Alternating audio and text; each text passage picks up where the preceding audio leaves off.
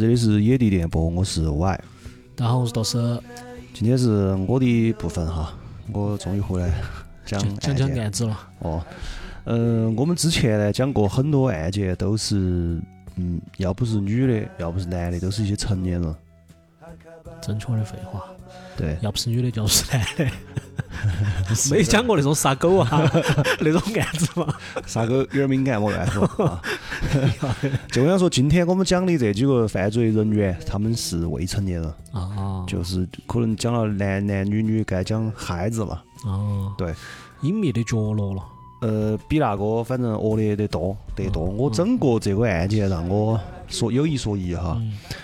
呃，身心受损了那种感觉，PTSD 了。你记不记得我们前几天吃饭，我跟你说的，就这个我已经可以不看，完全脱稿说了噻，就是因为反复的在看这个东西，然后反复的受虐。他这个案件中间有一段是，嗯，让你看资料的时候会很难受的，因为这个案件杀的人不多，死人不多，就是一个。嗯。但是手段之残忍，嗯，之之之之恶心，而且整个案件处理我们也非常的不满意。将在今天的后面吧，我们可以来讨论这个事情，就这个案件。要得。OK，就像你看到的名字一样，今天这个呢是日本的一个案件，嗯，林奈女高中生水泥藏尸案。林奈那两个字，它不是一个人的名字哈。哪个林哦？嗯，林就是，哎，大家看得到，看了。哦，我晓得那个林了。啊，就是像一个人的名字。男的那个林。对，然后奈就是什么日本大势奈。我第一次看这个的时候，我觉得是个人的名字。它是个地名，是个地名，是东京都足立区的一个地方。感觉像是一个叫林奈的地方。郫县双流那种郊区。成都武侯区双南吧。哦，要那理论上比较体面。这个事情非常他妈的不体面啊！所以说我非常震怒。好的。好，日本大家都晓得在。战后就起飞了嘛，对吧？经济，然后这个案件呢是发生在八十年代末。哦，它正正比较已经开始走下坡路，但没有完全爆，就是泡沫还在垒的过程。对，九零九十年代初开始爆，九一年嘛。嗯。但是那个时候呢，已经是经济开始，大家都感受到了，属于狂欢的末期吧。当时呢，在那个地方主力区，它是东京都的偏北一点的地方。嗯嗯。大家晓得北嘛？北乱嘛？西贵都 对都是这么，全世界都这么去。咋说的？西贵东乱，哎，北乱，西。咋我们俩假成都人这儿一下就暴露了？没有没有没有。西贵南富，北乱东穷。哦，对，主力区呢刚好就是北边偏东，应该怎么？那就我们屋东郊记嘛，那就是，就吃准了的。反正那个地方呢。到现在房价都很低。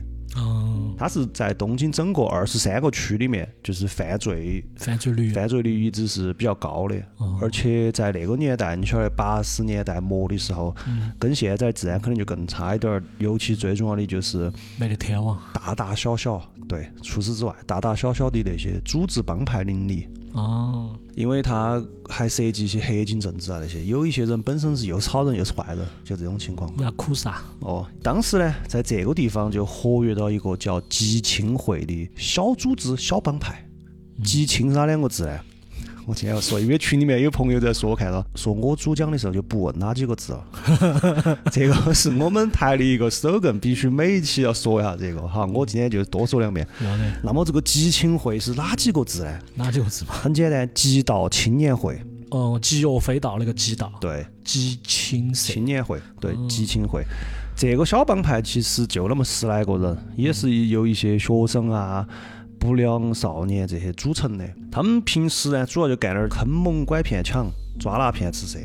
嗯，发展到后头呢，猥亵啊、强奸这些事情都在做。那就非常不体面噻。啊，非常不，没说他体面，他恼火得很。这不晓得。刚说了这个里面有四个核心成员，我这儿先介绍一下。老大呢叫做宫野裕史，嗯，是七零年出生的，在当时呢也就十几岁。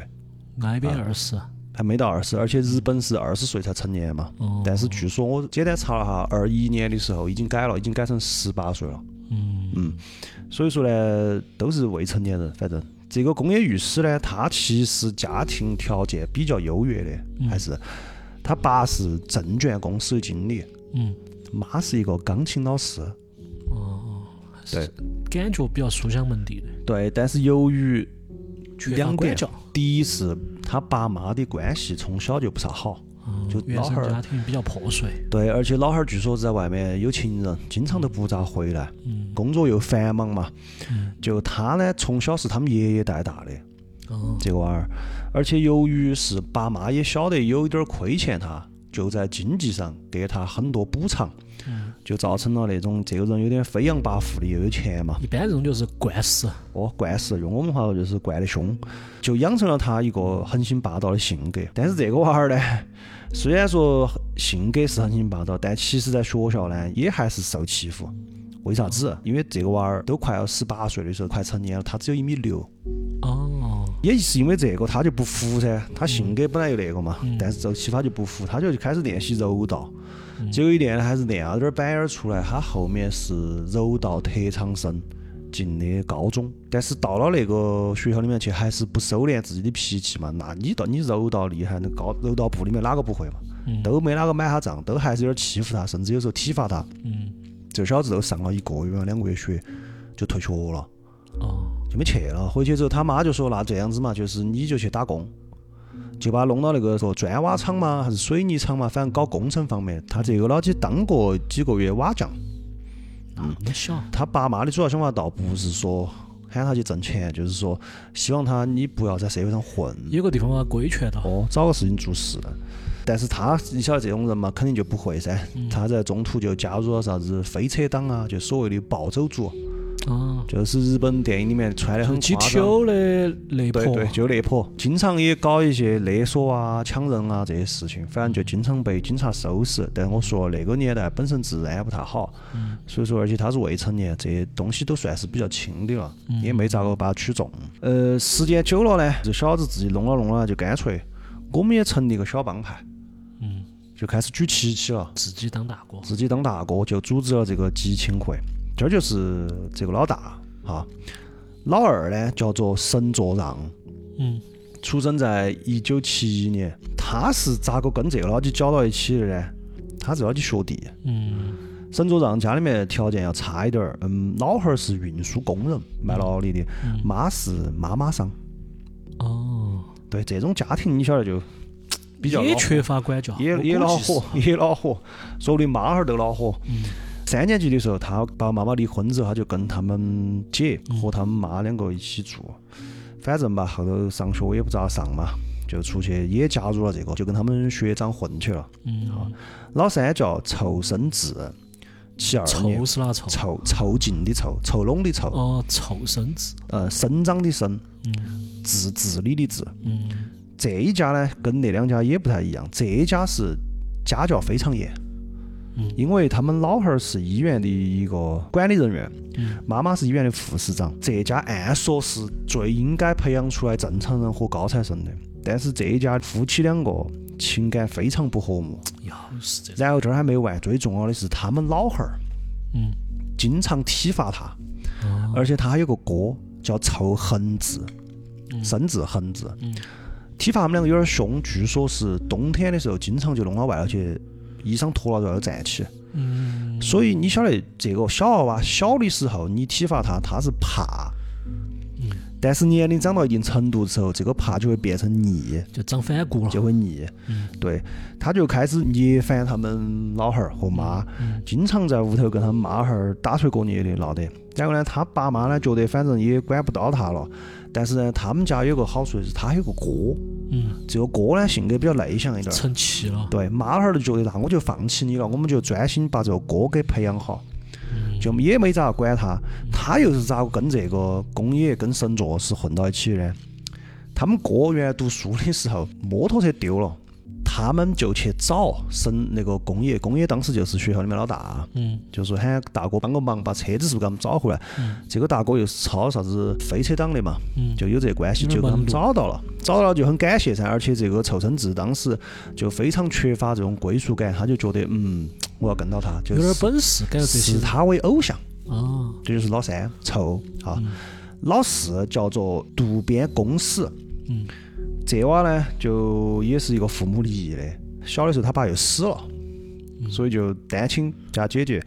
他是咋跟他关系？他姐之前跟这个老大耍过朋友，哦，等于说哦是他姐夫哥，这四个就是这个极道青年会哈，简称极青会。但是是不是极道青年会，我不晓得，乱编的，只是为了解释这几个字，嗯就是就极极青会的的四个骨干。嗯这几个呢，在那儿呢就把凑生至他们家的二楼当成了他们的基地，哦，因为他们家第一父母经常不在，第二是不咋管他。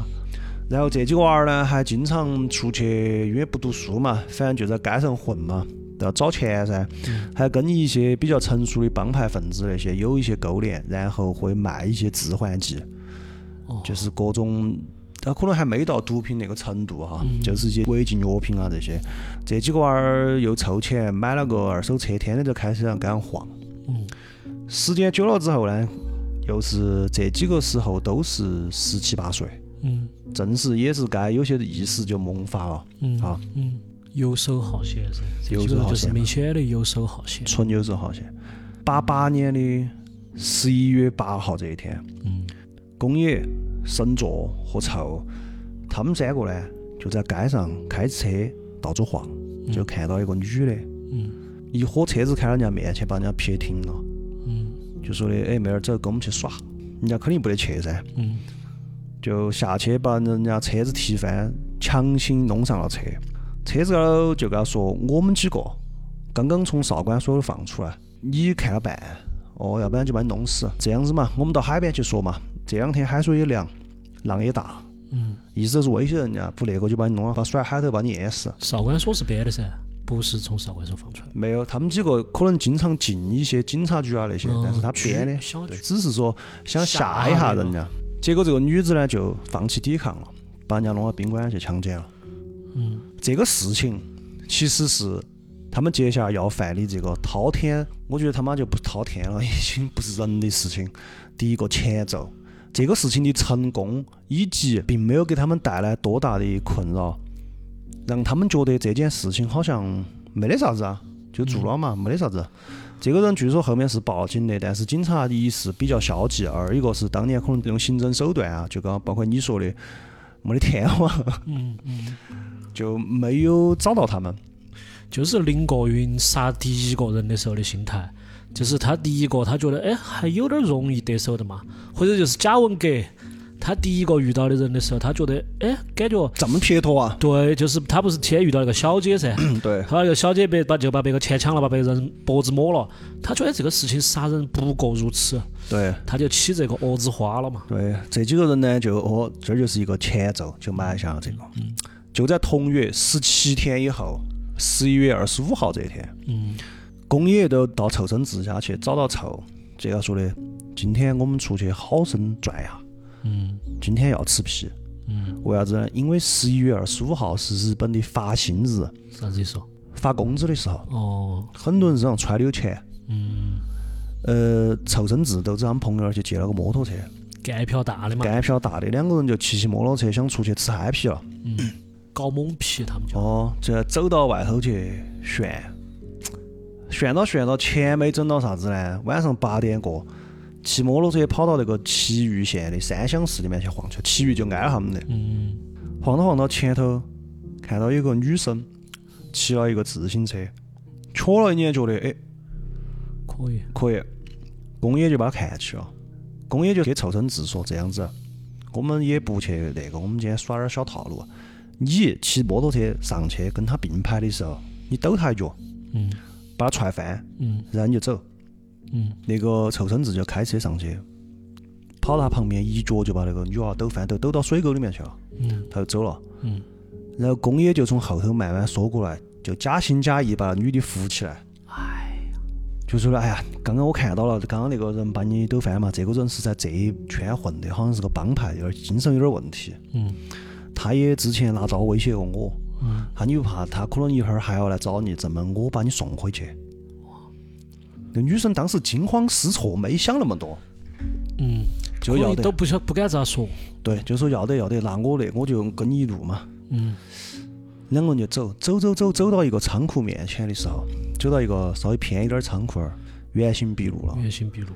明跟你说，老子也是这个帮会的，我们都是操社会的。嗯。今天哥看起你了，嗯。但是呢，我没得啥子，我是比较好的那种人。嗯。今晚你跟我去，跟我睡一觉，我们就把你放了，嗯。而且不得为难你。这个女生叫做古田顺子，嗯，就是主角嘛。嗯。被害人。她当时呢十七岁，这个女生家里面条件不咋好，呃，其实她成绩不错，但是呢，因为条件不是好就，想的是就不上大学了。所以说，当时的当天晚上，十一月二十五号这一天，她其实是在外面打工之后回家，而且这个女生由于表现比较好，也比较积极，因为你想嘛，大学都不上了，就是想为家里面分忧噻。对。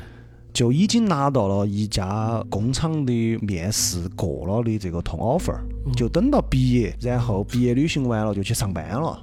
嗯她去打工本身也是在存毕业旅行的钱，很懂事的一个女娃娃。嗯好，嗯这个顺子呢，当时确实吓懵逼了，懵成，因为先给了她一下，晓得吗？等于是磕到身上了已经。嗯实在没办法，就说那那那就跟他走嘛。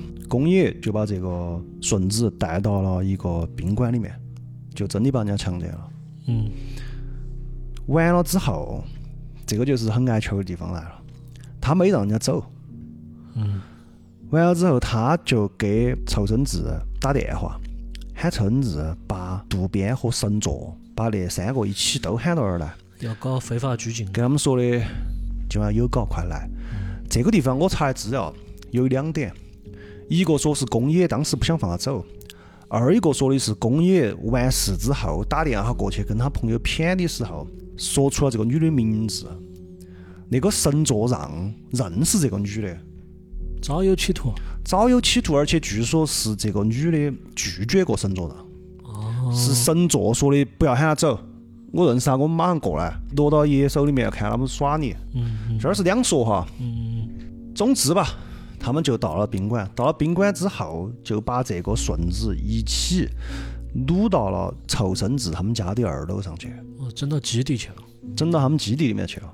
凑生志呢，很巧，他们爸因为医院组织旅行就出去了，要耍几天。当时他们家里面只有妈和哥，而且这个地方呢，大家可能会觉得你妈跑到人家屋头去了，难道人家屋头不晓得吗？有人是这样子的，他们早就把那儿当基地当了很久了，经常屋头来来去去的。他在二楼上，他们家基本不咋管，就晚上想的是，哎，那几个娃儿又回来了，做啥做啥子嘛。我懂，就是那个那种美国电影里面那种小阁楼，就没得人上去的。就平时就他们整个家的二楼都是他们基地，而且后来还呃有一些邻居说，他们有的时候呢还在那个外面架了一个梯子，有时候从外面爬梯子上去的，嗯所以说就更晓不得了。回去的头几天呢，没咋个动，因为是啥子？他们就是怕凑孙子的老哦，凑生子的妈和他们哥发现屋头有个人之后，万一有个啥子报警啊或者哪门，没咋动他，嗯，就是说反正每天就在房间里面待到，还是给他送饭啊啥子。就只是拘禁嘛。哦，拘禁，一直到三天后发现，哎，好像没得啥子动静，可以了。胆子大。宫野就给他们集庆会的其他的小子打电话，说的今晚上都过来，给你们耍个好耍的。当天又来了几个啥子中村高次、影原正义，总之那天晚上一共是去了七个人。他们就在那天晚上去了之后，先在那儿吃吃喝喝耍，然后到了晚上的时候，把这个顺子给轮奸了。当时顺子拼命的抵抗，就发出了一些声音。呃，楼下的人妈和哥妈和哥被吵醒了，其实，但是当时他们都没上去。嗯而且我这儿之后哈，案件的细节我就不会讲得很细，因为接下来就是我身心受损的部分。嗯，啊。我听到这儿已经有点受损了。就是说，当然轮奸完了之后，肯定还有一些其他的性方面的凌虐，嗯。好，我们就不细说。其实我这儿是有的。嗯。嗯。OK，包括后面，一直到啥子时候呢？到十一月三十号，就是又过了两天，嗯。凑生子的妈才晓得家里面有个女的。嗯。放到二楼的，而且他们老汉儿也回来了。嗯。凑生子的妈跟他们老汉儿呢，就是说他们有个女娃儿在这儿呢。嗯凑生子说：“哎，这是我刚刚交的女朋友，呃，在到处找地方住，嗯做啥子做啥子。”这个时候，顺子是被凌虐了的，很害怕哈。嗯顺子这个时候跟他们说的是：“你们放我回去，我哪门都答应你们。你们喊我做啥就做啥子，但是请把我放回去。嗯这句话说莫着急，再耍两天嗯嗯啊，反正好吃好喝把你供到，你也不哪儿去跑。然后凑生子的妈就跟他们老汉儿说说，嘿，可是这几个娃带了个女娃儿回来，在我们二楼住到的哦，就跟他们老汉儿说。孙子的妈就这个时候是第一次上去就看到那个女儿，就跟顺子说：“你赶快回家。”嗯嗯就说了这么一句。但是呢，他的这种对这个女孩的帮助是很消极的，就是作为妈妈的身份说了一句：“你赶快回去。嗯”他就没管了，嗯他就没管了。而且这一段时间呢，几个杂种还做了啥子事情呢？就喊这个女生给家里面打电话，说自己是安全的，说自己是离家出走，你们也不要找我，然后呢，你们也不要报警。嗯嗯，我耍几天就回来了，跟朋友。又过了几天，他们妈在那个厕所里面发现一些女性的生理方面的用品，嗯才晓得这个咋还在屋头，嗯就又跑楼上去，就又看到这个，就说喊你回家呀，你咋不走呢？那个说的，阿姨我没法，我是被监禁到这儿的，就跟他妈说的，这个是最让老子愤怒的地方，就是并不是中途没得人发现。嗯嗯他妈就做个啥事呢？就在傍，就是晚上他们几个睡熟了之后，他们都在那儿睡哈，嗯睡熟了之后，悄悄把那女子放带出来嗯。放了，但是他也没做任何事情，他就把门开喊他走了。那个女子又不晓得地方，哦，他不是她又不熟，嗯，晚上人家杀虫拖板鞋，就穿了件衣服都要赶上走，刚刚走了没好远，碰到公野了，又找公野叼回去。那你说这伙叼回去就把他整惨了啊！就是一些让我身心受损的片段，嗯，啊，各种虐。举一个小例子不嘛？嗯，就是一让他给他身上绑链子，绑一些东西，然后打他。他们是除了性虐待，还要打。嗯打完之后昏了，就把头按水桶里面又弄醒。嗯然后几个人，因为这个案件有很多改编的作品文艺作品，其中有一个是漫画，老子找到那个漫画了，晓得吗？漫画就要把那个场景画出来。他们几个就冬天的时候喊那个，因为这是十二月份嘛，年底了，喊这个女娃娃光起身在外头跳舞。然后他们几个在里面看，这儿还没完，白天的时候还会打电话喊其他的那些不良少年。都来都来看，嗯，就相当于这是他们走街上找了个玩具回来。玩，具就是玩具，就找了个玩具回来。嗯。最最恶心的是里面还有女娃娃，其中有个女娃娃过来还说，就是跟他们各种凌虐完了之后，还在那个顺子脸上用那个毛笔用墨写字啊那些，说我给你化妆，就把顺子虐得非常惨。顺子这个时候估计已经不成人形了。对要关键是要挨打，嗯嗯。而且在这段期间就开始加强了监视，就不想让他再跑。嗯。十二月初，记到这是十一月二十五号就要当到的哈，嗯这儿已经十二月初了。有一天下午，几个人呢，昨天晚上耍晚了，在屋头睡觉，顺子就趁机从二楼跑到了一楼，但他这次他就不敢跑，他就在一楼打电话报警噻，哎，这个野怪。他就打电话报警，结果日妈公野又在旁边又发现了，公野听到有人下去，冲下去，他刚刚把电话拿打起来，说的请来救救我，那么那么工友在旁边嘣儿给他按了。嗯嗯嗯按了又是几儿把子打完之后，但是警察呢就觉得这个事情不对，是把电话打回来了的。嗯打回这工友就接到说的，哎，不好意思，我们呃打错了，打错了，就敷衍了一下就挂了。警察也没来警察也就没管了，也没来。那你说这儿是不是又又又要更加？你给老子还耍这个，又生事端嘛。又又拖到二楼高头去，打他，逼他吸食他们卖那些东西，然后给他灌酒。最重要的是，你不是要跑吗？用打火机的油倒他腿上，把腿给他点燃，烧他。在这个时候呢，顺子已经整个身心已经非常非常严重，而且最重要的是，他们还啥子？还会平时就逗他耍，就是除了一些身体上的虐，精神上会咋个逗他呢？当时在十二月五号那天，东京的中野车站是发生了一个电车追尾事故，新闻上有播的。嗯宫野就给顺子说，今天上午那个电车相撞，你晓得噻，因为他们在那边看电视嘛，嗯，说是你们家人。你爸在车上被撞死了，他就吓人了。关这件事完了之后，他问你现在啥心情呢？你现在啥感觉？嗯嗯顺子就说我很难过噻，咋子咋子？哈哈，我骗你的。顺子就说：“我求求你不要骗我嘛，不是真的，真的死了。真的死了，我没骗你，我真就就是死了，你们老汉儿。嗯，就几个人就是心理上还要这么折磨，就是纯粹没把人家当个人，晓得嘛？就咋个耍，就咋个耍好耍，就咋个逗人家，反复的这儿一会儿死了一会儿活了。到了十二月十号这一天，顺子又求他们，就是我真的求求你们了，你们放了我嘛，而且你们该干的也都干了，嗯嗯，对吧？你趁我还有一条命，你把我放回去。我也不得去报警之类的，公安律师对，公安律师就顺到你这句，可以啊，你又报警，那你回去咋跟你妈儿说呢？你消失了这么久，你离家出走，走哪儿耍去了？身上有这么多伤，对啊，顺子说，我给我妈妈说，我这段时间在新宿耍。然后公安律师说的，哼，我日妈，你当我们是瓜的嗦？哎，你穿这身衣服，一身衣服，跑到新宿去耍这么远，身上有那么多伤，又是一顿暴打。基本上这个时候，顺子的身体已经非常差，甚至于已经没有办法去上厕所了。嗯，他们又不准顺子出去，就咋弄呢？就说喊顺子在那个房间里面。大小便，然后到了十二月中旬的时候，顺子有一天就把棉被弄脏了，因为他在里面里面小便，肯定已经失禁了嘛，已经失禁了，又挨一顿打，已经最后面已经打得就是五官惨不忍睹了不。成人形了，对，然后他们几个还笑嘻了，跟他说：“哎，你看你自己都变成一个大饼脸了。”好，而且最重要的是啥子呢？因为这些事情呢，那个顺子和那个房间里面气味就很难闻，嗯，肯定对吧？？而且身体又在腐烂，且腿是被烧了的。嗯，他们就只给人家上街买了点儿烧伤药，那个有啥子用嘛？几个人就不咋个回那个房间里面了。那这个人你总要养了，你每天要给他送饭的嘛。嗯几个人就说那这样子，臭喊你哥那个好好先生，嗯，我们出去耍的时候喊他来负责看管他。那个臭很志每天就负责给他送吃的。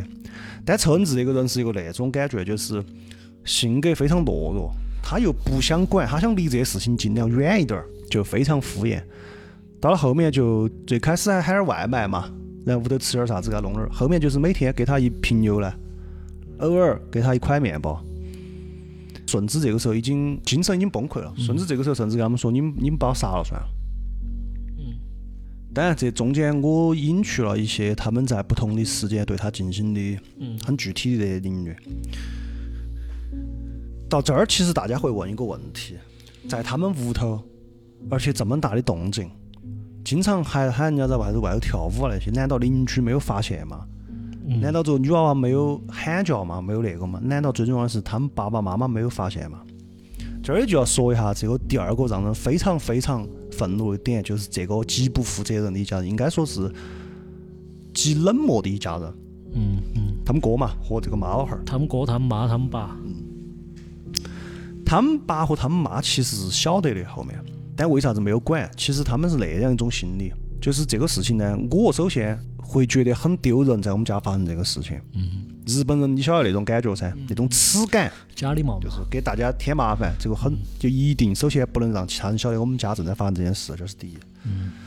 第二，他们老尤其是他们老汉儿作为家里面的权威，他其实有点虚这伙娃儿，嗯，晓得吗？因为这伙是那种社会上的社，会上的，然后呢，十八九岁不管不顾的，对，但是他呢又没法说我害怕，他又要绷起，嗯，他就只能啷么呢？只要你不触碰我的底线呢，我就假装没看到一样。他们其实想不想这个事情结束？想，他们希望这个女娃娃回去，所以他们为啥子一直都给这个女娃娃说你赶紧走啊，你回去啊？他们要的是啥？就是这个事情能不能你自己离开，让这个事没发生过。我既不得罪这伙娃，我也不让邻居发现。背后事，纯背后事。而且还有个很重要的点，就是为啥子他们这么重视这个，不能让这个事情被别人发现？这个妈和这个老汉儿是日共在竹立地区的呃代表，尤其他们老汉儿是日共竹立区的议员。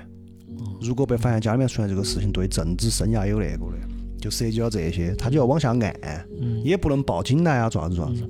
因为这个事情后面彻底爆发了之后，我在外网日本网站高头找那个的时候，我就发现很多的报纸它的标题起的是日共谁谁谁谁谁哪个哪个家里面发生了这种事情。政治上泼脏水嘛，对对，所以说他们就泼脏水了，就从政治角度来解读这个事情。他们作为一个耍政治的，不想留下任何污点。嗯嗯嗯，政客就是哎呀，这日本政客虚伪虚伪。就那种冷漠。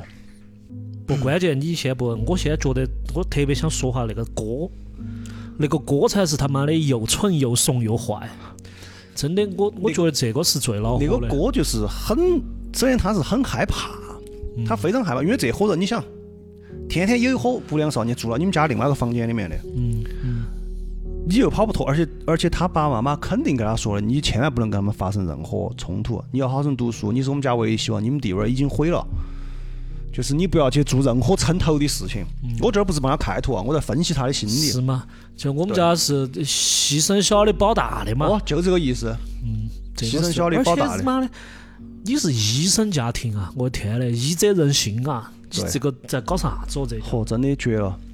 而且到了这个时候，这个时候在十二月底了哈，已经顺子的身体由于这些原因非常虚弱，这几个娃娃不，这几个杂栽罪，这几个杂种也已经发现了这个问题，这个时候他们心里就起了变化，耍是不好耍了啊。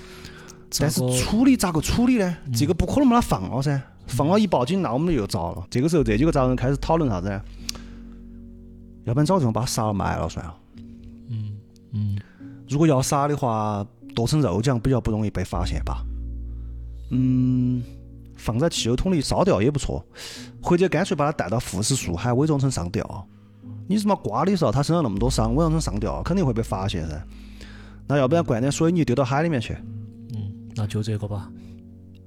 八九年的翻了年了哦，这儿已经八九年的一月四号这一天，也就是被囚禁的第四十一天。嗯，将近一个半月了。早上六点过的时候，这个公约御史哦头天晚上去打麻将，输了十多万日元，心情很不爽，跑到神座和那个臭他们几个待的地方没在臭家，就另外一个人的房间里面，这几个人在打游戏，所以说哎心情很不好，啷么办？啷么发泄一下？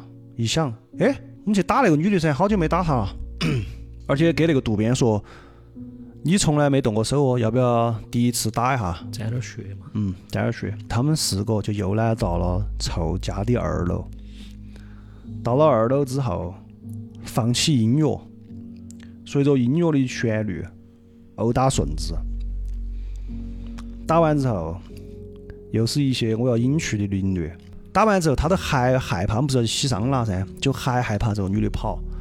那个公野是找那个磁带的那个嗯，那个袋子，嗯，可能有些现有些小朋友不晓得哈，那个磁带里面那个黑色的黑色的胶带。他扯出来之后就跟绳子一样，嗯缠缠缠把那女的缠到。其实他们这个时候不晓得这儿已经不行了，根本没得没得，你放他跑他都跑不脱。几个人就出去洗桑了。到了早上的时候，摆气啊！一月五号清晨，接到了仇恒志的电话，就是哥哥的电话，嗯就是说的你们几个赶紧回来，我发现这女的情况不对，嗯就回去。回去的时候不牛了，其中一个娃儿还点了根烟，放到那个女生的鼻子面前，发现完全没得呼吸，就才晓得已经死了。其实后来据他们交代，头天晚上他们打他的时候，他们就有人觉得可能要死，嗯只是一直都没哪个提这句话。嗯而且他们几个打完去洗桑拿这个事情本身也有一种内心的逃避那种感觉，就是我咋个处理，咋个处理他都不愿意去马上接到处理，也不愿意去想他死了，嗯嗯嗯，就那种感觉。嗯那这个时候终于死了嘛，咋处理呢？几个人就用包，用旅行包，就是很大，像高尔夫那种横的，把那个女子装到里面，趁到晚上的时候拖到车上。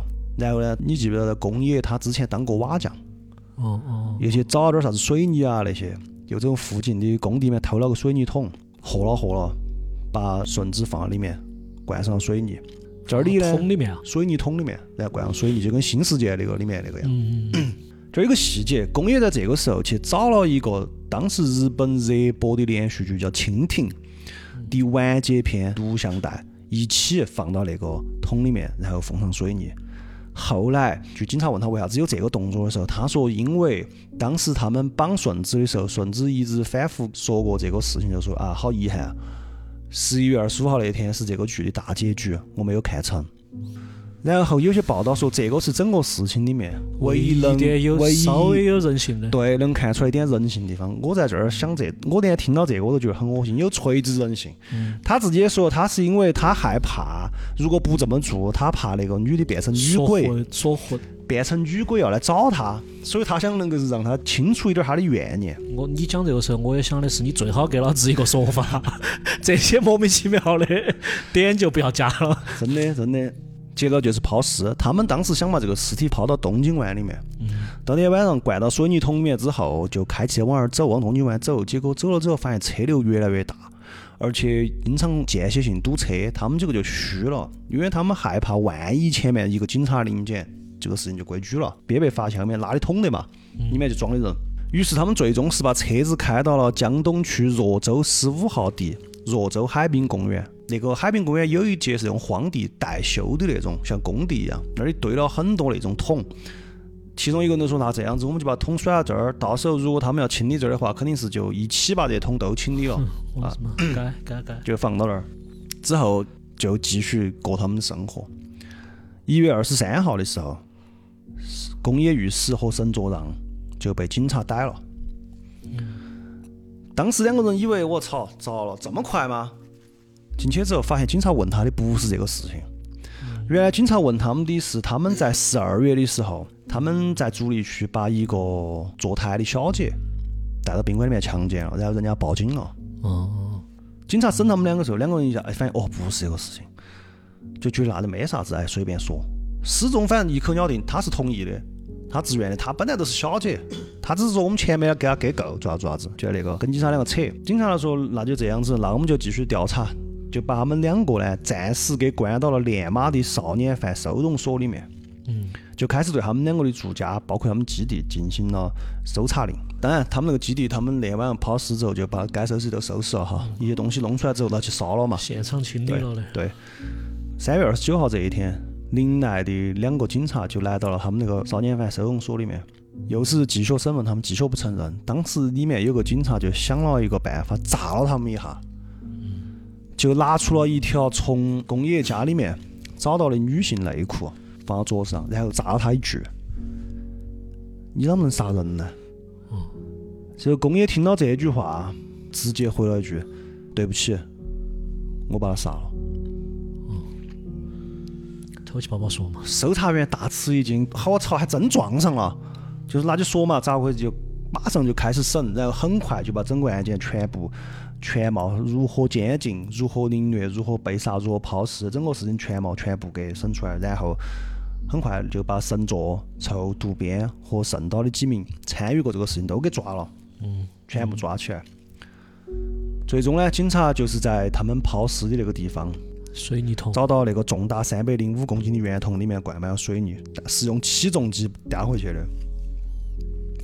三月三十号下午，在派出所里面。把这个桶给拆开的，里面有一具女人的尸体，装在一个旅行包里面，推测已经死去两个月了，因为已经严重腐烂了。后面对他的整个解剖是，他当时的皮下脂肪厚度只有正常的百分之六十，说明他在死前已经陷入了严重的营养不良，全身多处水肿。最终死亡原因是外伤性休克或者胃里面的内容物呕吐造成的窒息，而且他的面部已经完全变形，造成家人都根本认不出来他的样子。家人到了现场看的时候是认不出来的，最后是根据他的牙齿和指纹才确定他就是十一月二十五号失踪的那个女高中生顺子。当然，这个地方我依然隐去了一些他身上的其他的东西，好，因为实在是。太令人不安了，我就不晓得你可以去想。这个事情因为比较重，就从少年的那个审判庭移到了东京地方法院。从八九年的七月三十一号，就对这几个人进行了开庭审理。一开始呢，起诉罪名是诱拐、猥亵、强奸、谋杀和抛弃尸体。但是辩方的意见是，这个是伤害致死。他们没有想要杀他，虽然是造成这个，但不是故意杀人，就开始辩护。这个事情就进行了一年多的辩护。当时法院就提出了公诉书，说这个案件是日本，尤其是昭和时代，因为当当时刚好是昭和尾期，那个天皇才死，接着就是平成嘛，发生过的极重大、凶恶、无耻的犯罪。被告人的杀人动机根本不需要斟酌，因为对于被害人说，他遭受了无法想象的凌辱，就是我们不用想为啥子要去这么做。嗯嗯据当场参与过那个的媒体后面出来说，在那份判决书的开头那段，基本上把能用的所有关于这个的措辞都用上了，嗯嗯。说明法官和也很愤怒。很傻逼的地方就来了，那最后是咋个判呢？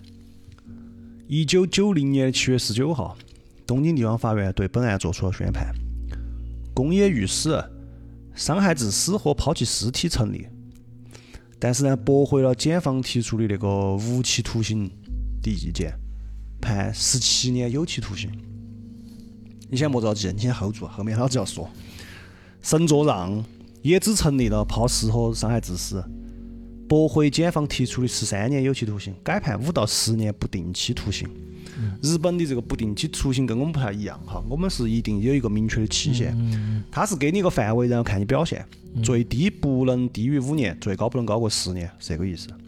仇深制也只是那两个罪行，驳回五到十年的求刑建议，改判四到六年。渡边公使驳回五到十年，改判三到四年。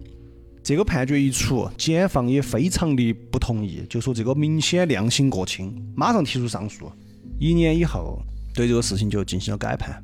但是这儿并不是他们获得正义的审判的结果。改判是啥子嘛？宫野二十年，神作让五到十年，仇深治五到九年，渡边公司五到七年。东京高级法院对这个咋个说呢？本案因为作案人均为未成年人，所以依法进行了从轻判决。尽管与成年犯罪的刑罚相比，这一判决似乎过于宽容大量，但本着拯救和教育青少年的目的，本庭认为这一判决是合适的。这儿也是最后的终审判决，完完了就完了，就这么简单。然后有啥有啥赔偿呢？除此之外，宫野 他妈哈儿把家里面房子卖了，卖了五千日五千万日元给这边。申作让他们老汉儿在外面打工，然后呢设立了一个一个账户，专门用来赔偿这个，就每个每每天多去打点儿工。除此之外没得啥子。妈的，这个太假了。好，这个是这个案件的呃整个全貌，就是日本的这个整个社会对这个事情的反应。我觉得好傻逼，到今天我去找这个的时候，找这资料的时候，打开维基，如果你输入中文版本的维基，它会直接说这些事情和这几个人的名字。日文版本，因为我就是怕中文有变，我就切了日本版本，然后用翻译器去看。日本版本的开头第一句是。请不要在此部分填写加害者或受害者的真实姓名。如果写入，将根据删除政策案例 B 二进行紧急删除，因为要保护这几个未成年人。实际上，在案件发生了之后，一开始是连这几个人的名字都没有说的。到今天，日文的那个维基版面上，这几个人的名字是少年 A、少年 B、C、D。臭某。一直到一九八九年的四月，日本的一个叫《文春周刊》比较勇，就报道了这几个人的真实姓名。当时他们主编的说法是：这个我们应该保护对人的人权的重视和对青少年的保护是对的，但是这几个人是禽兽，禽兽是不需要用人的方式来对待他们的。文春是这种风格。啊，《文春周刊》就把他们几个名字给报出来了。一些媒体的报道上面。简直可以说，我觉得是他妈那种恶心哈，有对少女的情色消费。其中有一个看的名字我搞忘了，是在报道这个的时候，有意的往人家引说这个其实这个女娃儿也是个不良少女，本来就是跟他们混到一起的。最瓜的是他不是要爆一些照片噻，他们在这个照片里面还插入一些啥子比基尼啊，这根本跟这个没得任何关系的东西，就是为了往这方面引。地摊文学噻，好荡妇羞辱噻。对。还弥漫了一个啥子呢？呃，像比如说臭生志的妈，还曾经试图到墓地去毁坏这个女娃娃的墓，因为他是觉得，就是因为你把我们一家人都毁了，把他哥也毁了，我唾弃你的坟嘛，就是那种日本的那种特有的，你怎么给大家找这么多麻烦哦？如果没得你，大家就不用这么麻烦。嗯嗯嗯，就那种冷漠，嗯，那种自私，那种我觉得就是残酷的那一面。日本那种太鸡巴恶心了，真的。嗯好，我们说转来，那日你妈做了这么多过场，这几个娃儿是不是就改过自新了嘛？然后出狱对社会做出贡献嘛？他们还看到零几年的阳光了的嘛？我们刚刚说，零九年的时候，这工业浴室就出狱了，改了个名字叫衡山浴室。出来之后，搞了一家啥子道馆，柔道馆吗？还是啥子跆拳道馆？哈，写的是跆拳道馆，但我觉得可能写错了，就是这方面的武术方面的道馆，火得滋润的很。有人看到他经常带那些后辈些去吃烧烤啊、歌舞俱乐部、找妹儿啊，随时还穿得很豪华，戴手表也很豪华，开起宝马车。为啥子呢？因为这个杂种出狱之后搞传销去了，还有啥子爬青哥获胜方法这些，只要花钱都来学。就是现在有的时候我们会在一些山儿车火山儿高头贴那个麻将透视技术那些东西，好去骗人家。曾经还给他身边人夸下过海口，我喜欢用一百日元的那种绳子把女人捆起来。最后这个人是在二零一三年的时候，又因为这个被调查，但是因为就是电信诈骗啊、传销这些涉嫌嘛？对，但是因为证据不不足或者啥子又被放了。这个人到今天还在日本活得好好的。嗯，这个是那个老大宫野裕史，沈作让。一九九九年出狱以后，他是在那服刑的时候自学了一些电脑技术。出狱以后呢，就去搞这个是 IT 技术，还进了公司。但是后来呢，他被他周围的人给认出来了。嗯被认出来之后就辞职了噻。这个栽嘴 找了个中国女的结婚了，因为他还学中文，他想的是日本可能待不住了，他想来中国发展。嗯后来呢，因为家暴又离婚了。后来是在二零零四年的五月十九号这一天，他把有一个男的给监禁起来了，然后又被抓了，又判了四年。又进去了吗？对，而且这个杂种经常还给他身边的人说啥子？哎呀，那个是我，你认出来就是我。当年，哎呀，其实你以为公也是老大，我是老二，其实公也很多事情也是听我的。哦，这个是争这些还在？哦哦，还在争这些。嗯，零九年判了四年，零九年二次出狱。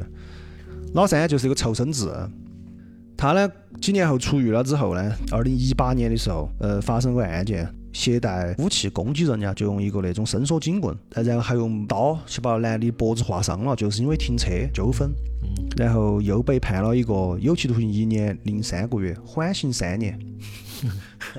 可以可以，嗯，现在也还好好的哈。可以。最后就是这个渡边。渡边是唯一一个获了刑之后出来没有再犯罪的，因为那娃本来就是性格要柔弱一些。他不是最后公野还说的你没有打过那女的，就让你去打一下他。在那儿学那个嘛。这个渡边当时还用塑料袋把自己手给套起来，他说不想沾了血了，把自己弄脏了。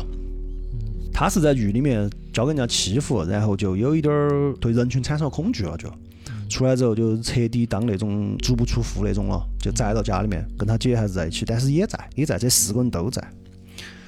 这里就有个问题，那这个案件，刚刚日本政府也好，法院也好，日本社会对他们宽容也好，我就想问，了有没有效果嘛？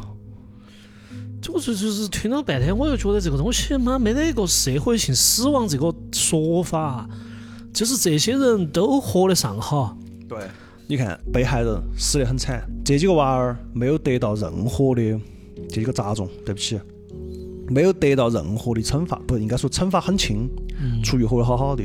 好，我出于理性可以理解，你们就是想保护这几个人，至少给社会造成一个好的，觉得回头是岸。也没得的嘛，这个东西狗都改到吃屎啊！这个社会面又是不是得到啥子好的结果呢？这个事件案件被判了之后，日本的青少年犯罪率陡然上升，逐年上升。想都想得到，杀人的案件从。一九九二年的每十万人八点九人，上升到了一九九八年的每十万人十二点五。为啥子呢？因为年轻娃儿觉得，反正杀了人也不会判死刑啊。嗯。就社会面也没获得一个好的结果。嗯。三输、N 输、全输，输完。嗯。这个就是那个问题，这个就是那个白做嘛，那种感觉来了。肯白做肯定是白做，但是我突然想起一个这个事情，就是呃，当时说，嗯。为啥子不把呃拐卖人口和强奸犯都判死刑？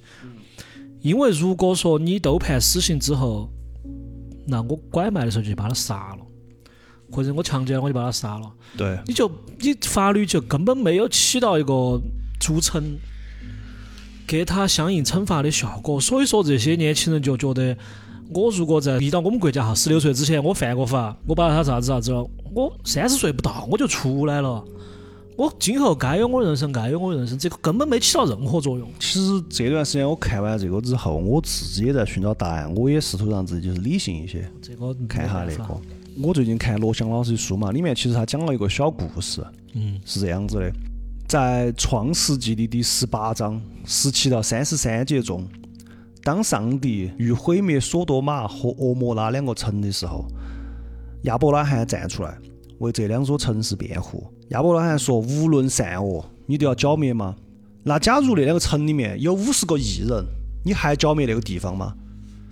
不为这个城里面的五十个异人宽恕其中的人吗？如果你这样做了，那就是将异人与恶人同杀，将异人与恶人一样看待。这断不是你所行的。审判全地的主不行公义吗？耶和华这个时候说：如果索多玛里面有五十个异人，我就不毁灭那个城市。好，亚伯拉罕就说：那这样子。”四十五个人呢？耶和华说：“如果四十五人，我也不。”两个人就开始讨价还价，最后是十个人。我得到包括罗翔老师那个意思，就是说这个事情其实是人类自古以来的一个思辨。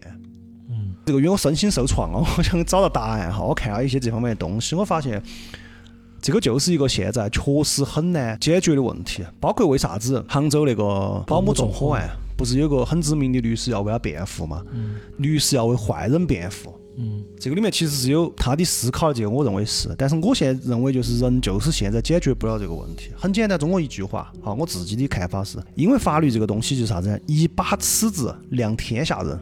嗯。尺虽然一把，但天下人有参差。嗯。你看，他们要保护这些年轻人，是法律是这样规定的，只能这样做。你说有没有年轻人迷途知返，受到保护之后出来对社会做出贡献的？有，肯定有。嗯。但这四个呢，又是不是这种人呢？嗯，他又露出来了。所以说，我我觉得，呃，是这个样子，就是你这几个议题都太大了。比如说，为啥子要为明显有恶的人要做他的辩护？对，这些呢，呃，我们现在在说日本哈，那李国海那个里面也讲的比较清楚。我想说的就是，既然有法，你就按法来执行。你不要以太多的人的意志为转移，特别是要避免以你所谓的就是相信这些人还有从善的能力为转移。我觉得这个事情哈，真的，我我反正我现在胃子有点痛啊，听到你这个是，真的有点恼火。我是觉得这几个人哈，他们不是他们那个辩方的辩护思路，就说我是伤害致死。不应该判成直接就是杀人的这种来辩护的，但我觉得你这个难道比杀人轻吗？对，你这些行为难道就可以被宽恕吗？不行。对，而且还有一个不是说人家是不良少女啊那些，对吧？就是不良少女就应该这样被虐是吗？就应该被弄死吗？我觉得这个太不讲道理了，这个事情。我我刚刚跟你说的就是他们那个法就是嘛这么规定，他是在按法则，法就是有个尺子，一个把尺量天下人了嘛。嗯因为我在想，那这个事情啷么解决呢？就只有依法来嘛。但是法又要规定一个空空出来，就又不能一伙东死完。因为有些人他又确实有那个机会。嗯，这个就是一个很矛盾的点。真的就是到这儿，我是把我自己给整自闭了。这段时间做这个案件，本来中间那一段，这个案件非常残忍的一点是啥子？你要说死得惨，其实我们讲的也有死得惨的，包括你讲那个，就是从地窖里面拉出来，那个也是人间地狱嘛。嗯但这个有个啥？这个女生是被虐了四十一天。嗯。一开始我甚至都不想说这个女生的名字，因为每一次倒不是说其他的，每一次说这个女生名字的时候，我总要把它放到一个具体的人身上。嗯。就很难受，但是最后就是那也没得答案。这人现在也过得很好。我想日本现在到今天为止死刑也很少。嗯，你咋说？提出一个问题吧，我希望大家来讨论一下这个问题。我也想听到大家的答案。我现在想的就是，也许我们开脑洞哈，也许某一天 AI 起来了，AI 日妈成了神了，他认识我们全世界每一个人，他根据每一个人的行为来给出他的量刑标准，我觉得可以。不，我们就不说其他的，我就说我们国家哈，我们国家是，你只要满了十六岁，就直接就负刑事责任。然后，如果十四岁到十六岁，怎么怎么回事？怎么回事？我觉得你这个人的在你的审判里面，人的参与的量有点大了，你总会想到还给这些人一个机会。那你日本发生了那么多案子，我也没看你个个都在给机会呢。我的看法跟你不一样的是，我认为他就是按照他那个法来，他人也没咋过多参与，但是他法就是定得很松。嗯嗯，晓不？恼火就恼火到这儿。嗯，就包括那个挪威那个案子嘛，挪威那个案子，那郭老官是拿捏准了的，我跟你说，嗯就是挪威那个岛上杀几十个那个呢。那个老几他杀的人本身就是挪威的政界那些高官啊、精英的那些娃女子。他们参加个夏令营，对是要去个岛上。然后这个人他本身就是把一切都想好，那个老几真的他妈不是一般人。他被抓之后，他说的是判我死刑。嗯如果说你们因为这个事情判我死刑，那说明挪威还有救，你们不是白做到底了的。嗯结果那边就是非要脸上的面子绷不住，就不判你死刑。然后呢，这个老几还想了个啥子？还有一种可能就是那边会给他判成精神病，就他精神有问题乱杀人，把他弄到精神病院。第一是可以折磨他，第二是很有可能在下面用个底下的手段，嗯在精神病院里面把他弄死。结果那哥子直接在事发之前，别个就去做了一个精神报告。别个日妈上法庭的时候，直接把精神报告拿出来。我首先精神完全正常，嗯我晓得我要干啥子，而且我就是杀了那么多人，我故意的。我希望你们判我死刑，这边又崩起。他日妈哪们都是赢，你判他死刑，说明你们的白做是假的。嗯。杀你们自己的娃女子的时候，哦，你们就判死刑了，嗯。把你面具撕下来。嗯。如果你不判我死刑，可以啊，那我就把你们这些白做的娃儿全部杀了，我杀一部分，免得他们长大也是白做。就两头堵嘛，对，把路全部封死。对。不，我觉得解决办法。我觉得这个案子其实说白了哈，就是人性的恶，就是人性的恶啊，就是就是人性的恶这四个烂醉人性里面的恶。而且你作为一个法官，你看了那么多证据，你看了那么多细节，你还在相信这些，或者是你不依法严惩，那你就该你们国家犯罪率上升，你就该吃你的果。然后也因为这个事件吧，在日本引起讨论，甚至有一些评论家、作家那些给这类犯罪起了一个名字，也就是今天我们这一期的名字里面那个“狂言”。啊，今天我们这一期叫“狂言岭南女子高中生水泥藏尸案”。那个“狂言”不是我突然中二了，想了一个很中二的名字，哪两个字呢？疯狂的狂，宴会的宴。嗯狂言犯罪，这个是日本作家和评论家刺中心胸，把这类残忍的虐杀的案件起的一个名字。狂言犯罪的意思就是说那些无差别的、以玩物的态度对待受害者的犯罪，而且通常伴有表演欲望，而且多是由年轻人所犯的，取的这个名字叫狂言犯罪。他还出了一本书叫《恐怖的小孩：现代少年暴力论考》。嗯这个也就是今天我们这期名字的由来。实际上，在日本这种狂言犯罪还有很多。这儿又挖个坑，如果大家有兴趣后面，我会可能做一系列狂言。不建议你做系列哈。我觉得这个这个听起听起太恼火。对，我想杜老师已经在旁边忍不住了。这个很像，就是你看那个盲山那种感觉。无解，对，就那个女娃娃冲出去抓回来，冲出去抓回来。你感觉警察来了，警察总有法嘛，警察遭村民围到，然后这这哪们都没办法。你最后上升到国家层面，法律又是又是又诉他无罪，又诉他只关个事。那我当时就在想，这几个几个税咋中？八九年九九零年的时候，差不多那个判十年。二零零零年千禧年的第一束阳光，这几个狗嘴还看到了的。我觉得这个太说不走了。杜老师怒了。真的真的录了这么多期，我我跟大家说哈，歪哥这个歪哥是一个比较有洁癖的人哈，屋头不准抽烟。